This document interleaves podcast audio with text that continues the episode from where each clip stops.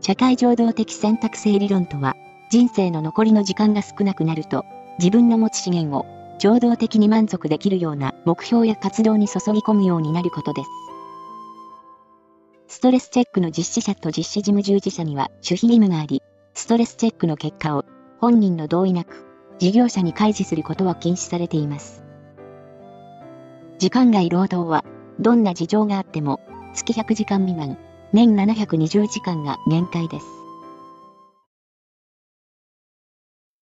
専門の発症のリスク因子でないものを一つ選べ。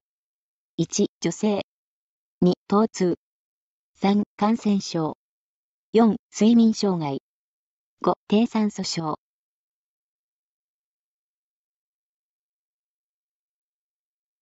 正解は、1、女性。まず、専門ですが、これ専門とは場所や時間を認識する検討式や覚醒レベルに異常が生じて幻覚、妄想などにとらわれて興奮、錯乱、活動性の低下といった情緒や気分の異常が突然引き起こされる精神機能の障害だと。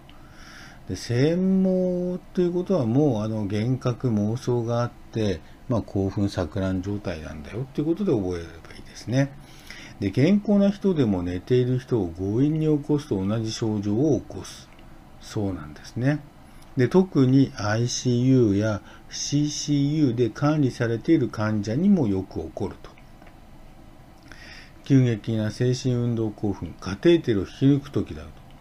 や、問診上明らかな検討式障害で気が疲れることが多いということです。専門というのは病院で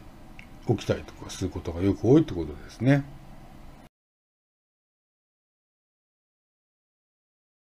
高齢期に関する理論とその理論が重視する高齢期の心理的適応の組み合わせについて誤っているものを一つ選べ。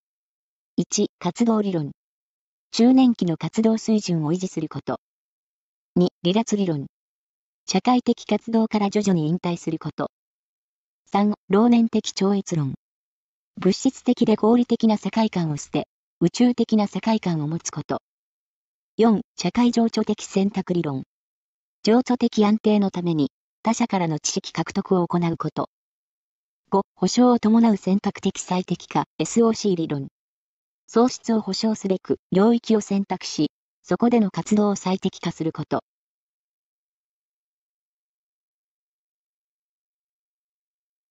正解は、4、社会情緒的選択理論、情緒的安定のために、他者からの知識獲得を行うこと。スタンフォードの心理学者、これは何て言うんだ？ラウラ、カーステンセン、カーステンセンによって提唱されたものです。えー、これは生涯にわたるモチベモチベーションについての理論で、この理論によれば、人生の残り時間は少なくなると、人々は通常強い選択を行うようになり、自分の持つ資源を情動的に満足できるような目標や活動に注ぎ込むようになると。こうしたモチベーションの変化は、認知の過程にも影響を及ぼす。え、それで加齢によって注意や記憶の過程でネガティブな情報よりも、ここですね、えー、っと、老人になってくると、ポジティブな情報を好んで取り入れるようになると。これが情動的選択性理論っていうことなんですね。で、SOC 理論、保証を伴う選択的最適化とは何かなんですけど、ルービンシュタインは95歳で人生の幕を閉じましたが、驚くことに89歳まで現役で活躍し、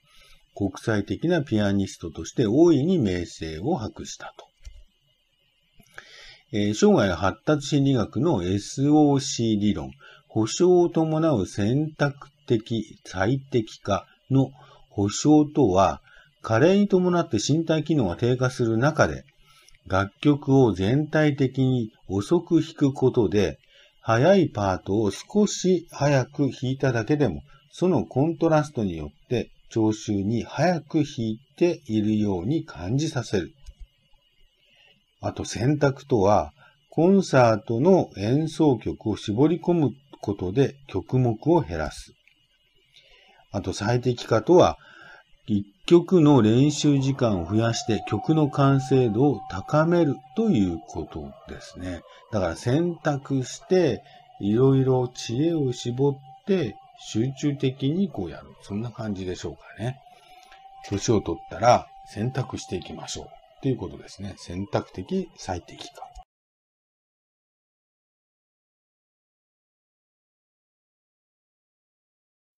ストレスチェック制度について正しいものを一つ選べ。1、事業者は、ストレスチェックの実施者を兼ねることができる。2、事業者は、面接指導の結果を記録しておかなければならない。3、事業者は、労働者の同意がなくても、その検査の結果を把握することができる。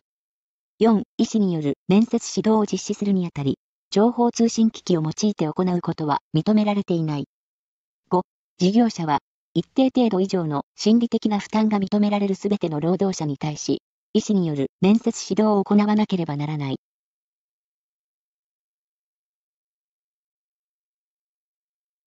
正解は、2、事業者は、面接指導の結果を記録しておかなければならない。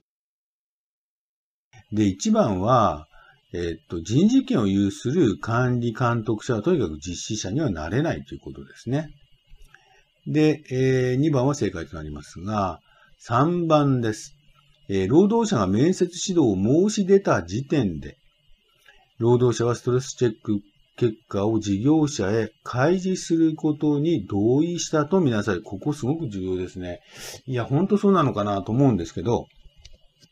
えっ、と、ストレスチェック表みたいのが回ってきてチェックしますよね。で、それ回収されて、結果が報告されるんですけど、その内容っていうのはどこにも出てないんじゃないのっていうのは普通思うんですけど、その後、やっぱり心が重いなみたいに面接指導を受けたいなとかで面接指導を受けますよって言った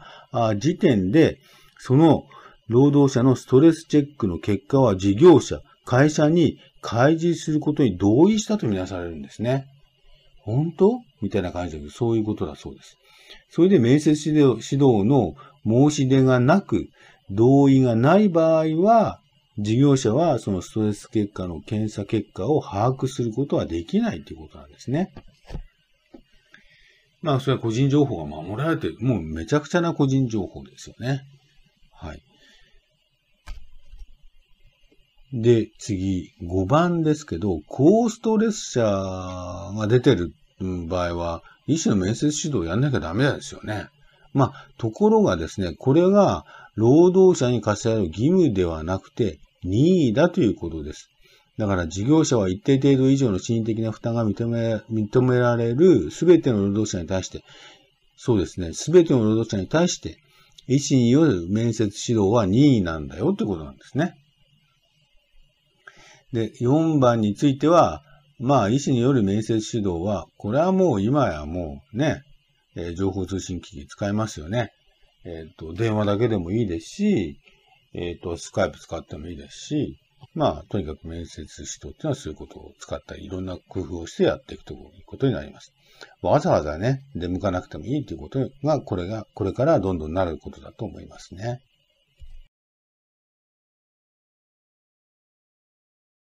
公認心理師の業務について、不適切なものを一つ選べ。1、必要に応じて、他の保健医療の専門家と協力する。2、心理療法の料金については、心理療法を始める段階で、合意しておく必要がある。3、心理療法の効果に焦点を当て、限界については説明を行わず、心理療法を開始する。4、心理的アセスメントには、心理検査の結果だけではなく、関与しながらの観察で得た情報も加味する。5、クライエントが、非虐待の可能性が高い高齢者の場合は、被害者保護のために、関係者との情報共有を行う。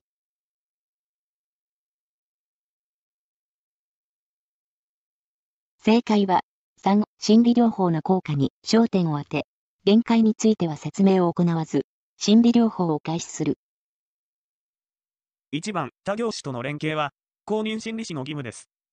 2番、心理療法の料金の合意は、治療構造の一つです。3番、心理療法の限界について説明することは必要です。4番、サリバンの関与しながらの観察は重要です。5番、非虐待の可能性が高い場合は、通報や福祉機関などとの情報共有を行います。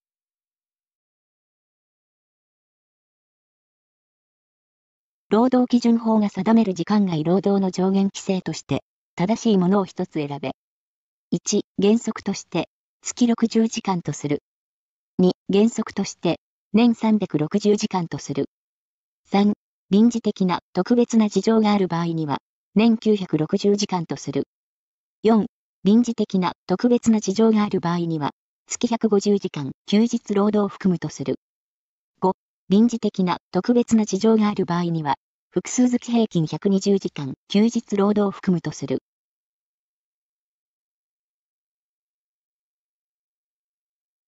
正解は、2、原則として、年360時間とする。1及び2サブロク協定を締結していても、月45時間及び年360時間が限度です。3及び4通常予見することのできない業務量の大幅な増加等があった場合に限り、月45時間、年360時間を超えることができますが、月100時間未満、年720時間が限界です。5、複数月平均120時間、休日労働含むではなく、複数月平均80時間です。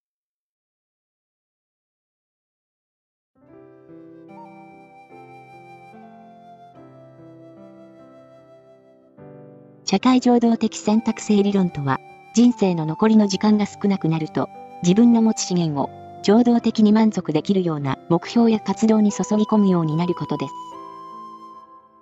ストレスチェックの実施者と実施事務従事者には守秘義務があり、ストレスチェックの結果を本人の同意なく事業者に開示することは禁止されています。